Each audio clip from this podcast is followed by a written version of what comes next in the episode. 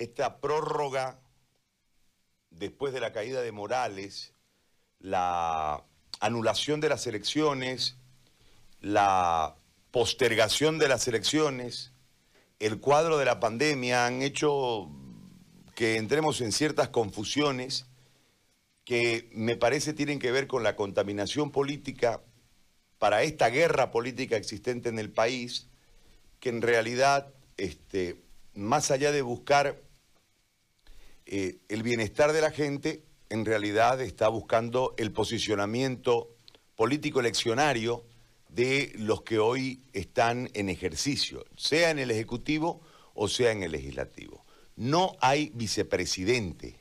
Exacto. ¿No? No, no, existe la figura de, vicepresidente en este momento.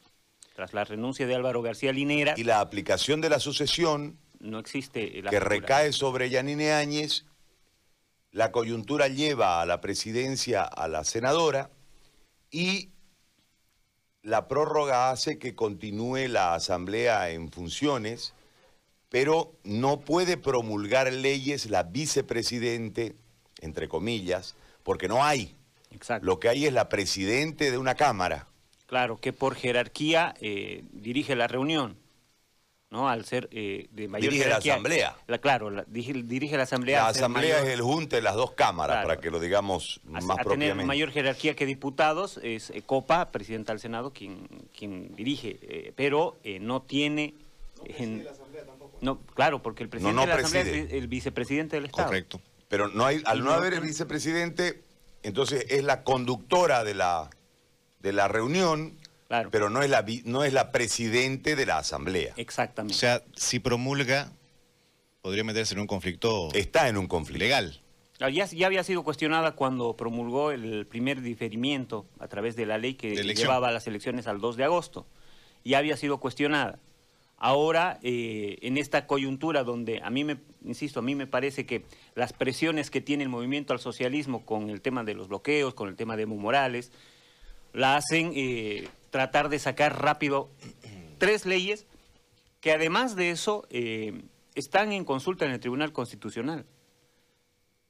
Entonces, habrá que aclarar si se puede promulgar una ley cuando está en consulta. O sea, es presunta usurpadora. No, es una usurpadora.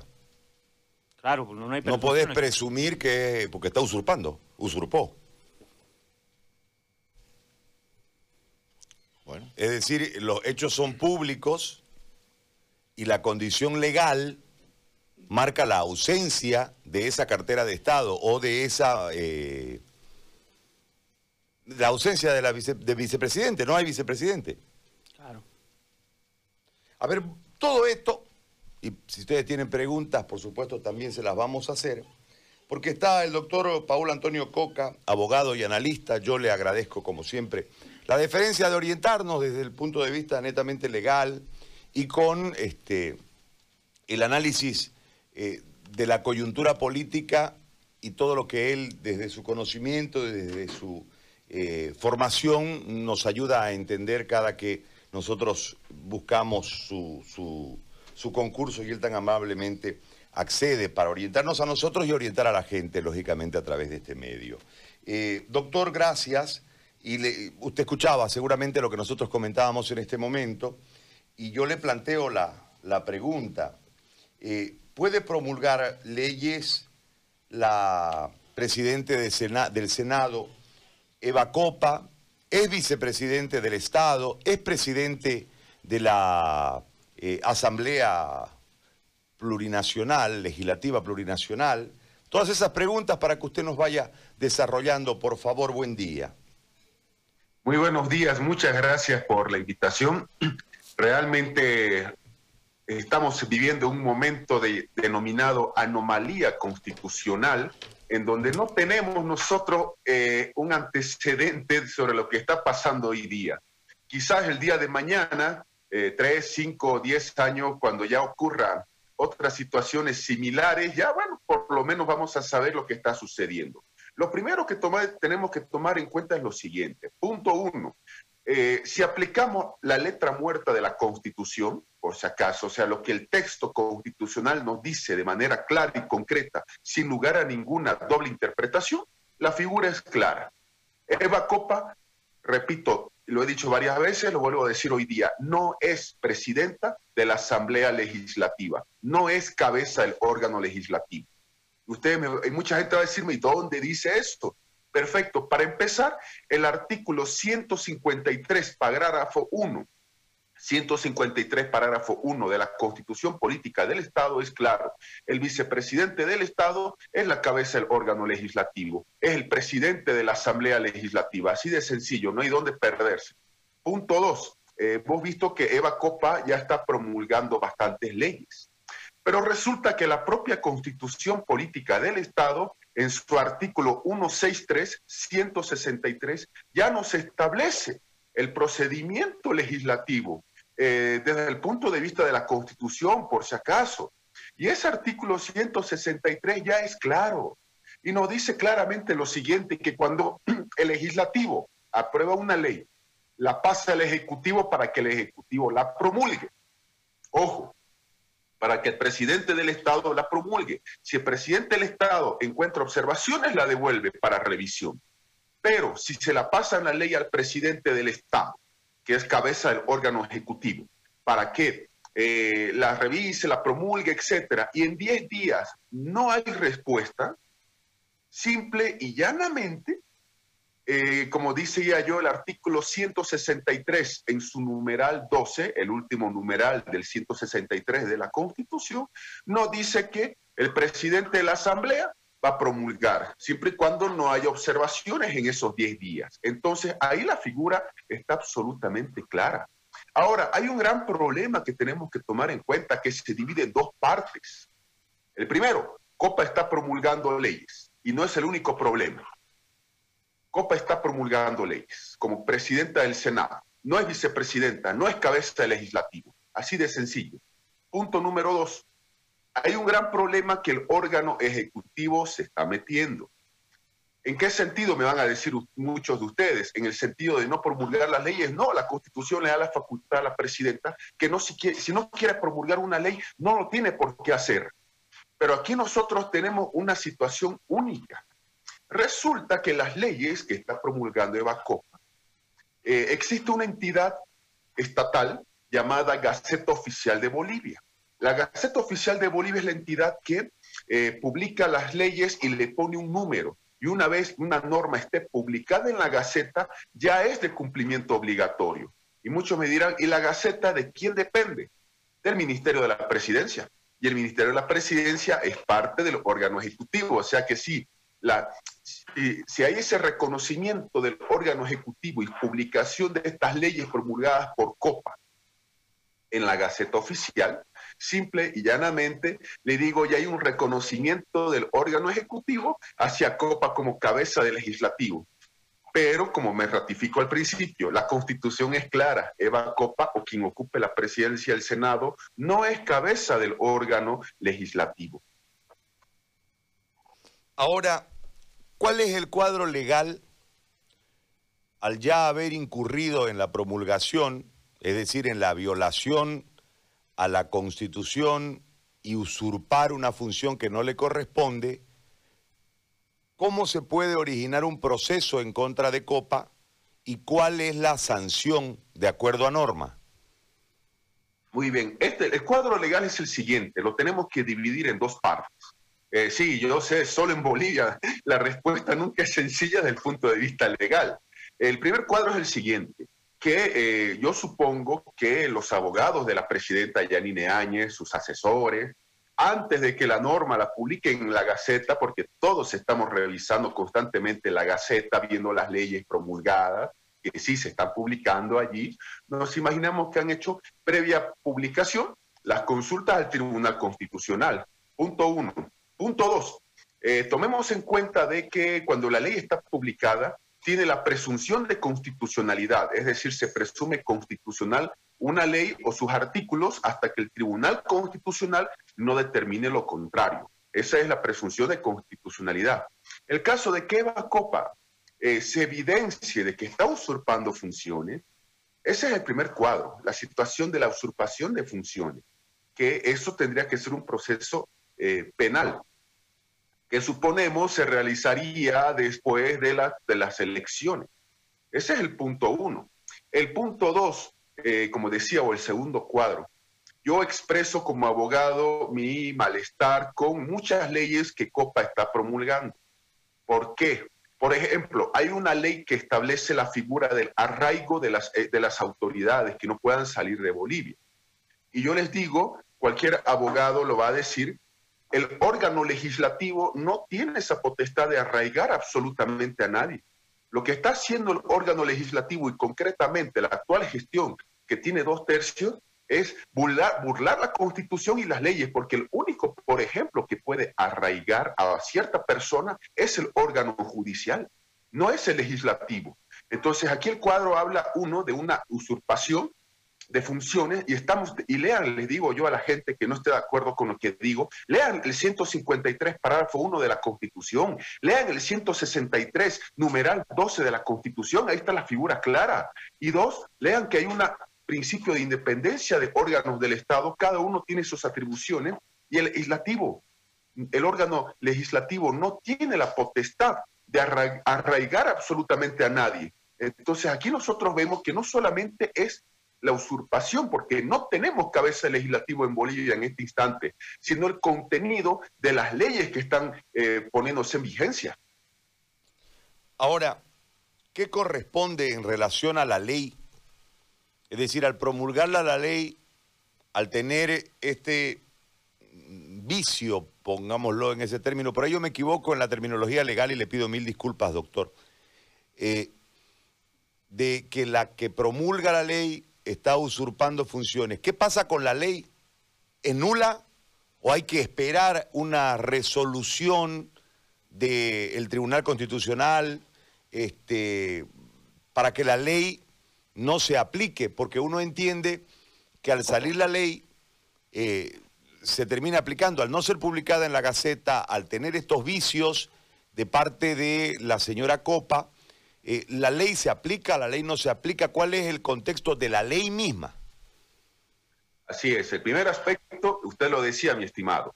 Eh, la ley es válida y es de cumplimiento obligatorio en el momento en el que se publique en la Gaceta Oficial de Bolivia. Y eso es algo que se tiene que entender. Yo sé, hay publicaciones en algunos textos, publicaciones en PDF por internet o me las reenvían las leyes por WhatsApp y yo les digo, tranquilo, el único medio válido en Bolivia para, para que la ley entre en vigencia es la Gaceta. Y me van a decir, ¿y la Gaceta desde qué año está funcionando en Bolivia? La respuesta es 1956 de manera oficial, como entidad dependiente del Ministerio de la Presidencia. Si la Gaceta está, está publicando estas normas promulgadas por Eva Copa, lamentablemente la respuesta es son de cumplimiento obligatorio y gozan de presunción de constitucionalidad.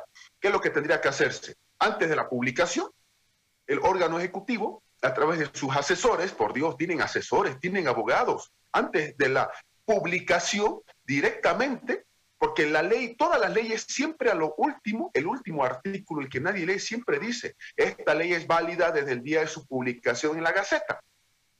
Directamente hacer las consultas al Tribunal Constitucional. Segundo aspecto, si hay leyes que ya están en vigencia y han sido publicadas por la Gaceta, hay el camino de que los diputados o senadores, puede ser uno, no hace falta que sean varios, interpongan las acciones de inconstitucionalidad contra la ley o contra el articulado que consideren que es inconstitucional. Es decir, y es todo eso, y hay un procedimiento establecido en la ley 254, que es el Código Procesal Constitucional.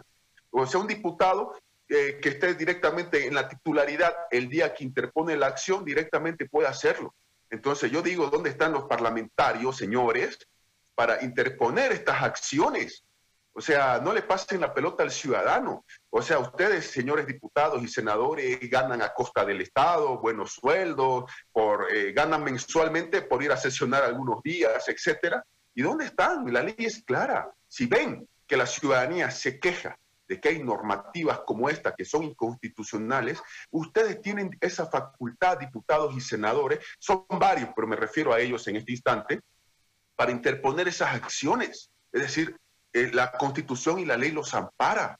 Así de sencillo. Caso contrario, con esto cierro esta parte, toda la ley publicada en la Gaceta sea el contenido que sea, o haya sido promulgada por Eva Copa, simple y llanamente, gozan del principio de presunción de constitucionalidad y se presumen constitucionales y se presumen que tienen que ser de cumplimiento obligatorio desde la fecha que están publicadas. Doctor, en este caso específico, ¿qué tipo de procesos podría tener quien usurpa y el que reconoce el que usurpa?